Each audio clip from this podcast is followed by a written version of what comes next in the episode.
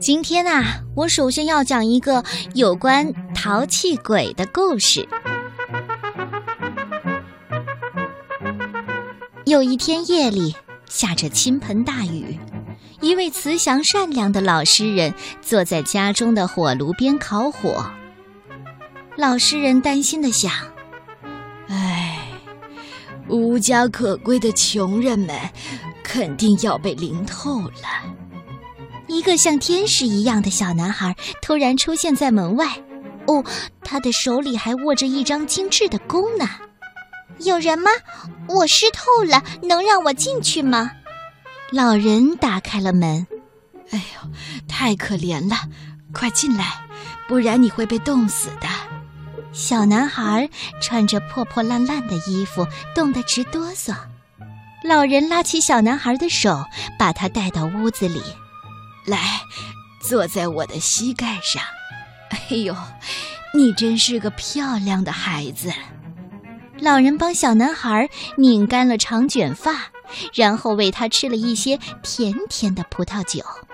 小男孩很快就暖和过来，他跳到地板上，绕着老诗人跳起了舞。啊，真是个快乐的男孩。呃，对了，你叫什么名字？老实人笑眯眯地问：“啊，我叫丘比特，你不认识我吗？看了我的弓箭，你应该就明白了吧？”小男孩调皮地说。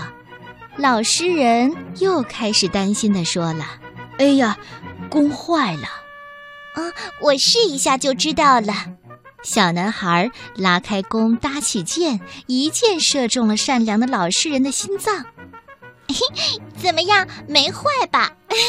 哦，雨停了，我可要走了。说完，小男孩大笑着跑掉了。老实人倒在地上哭了起来。哎呀，真是个淘气鬼！我对你那么好，你却用箭来射我。我要告诉所有的小孩，都不跟你玩。所有的好孩子。男孩子、女孩子们，请注意了，你们可要提防淘气鬼丘比特。他可是个很聪明、很会骗人的小家伙。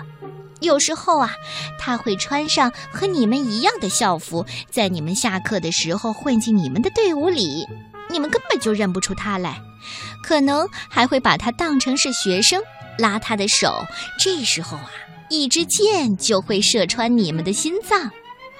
还有的时候呢，他会趁女孩子们到教堂行坚信礼的时候，躲在他们的身后。没错，他就是个喜欢跟着人跑的家伙。他的箭可是对每个人都有效的。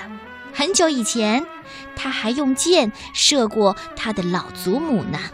唉，真是的，丘比特就爱恶作剧。现在你认识他了吧？他就是个不折不扣的。淘气鬼。现在小朋友们都知道丘比特了，他是爱神维纳斯的儿子。被他的金箭射中的人会产生爱情，但是被他的铅箭射中的人就会变得无情啦。淘气鬼，淘气鬼。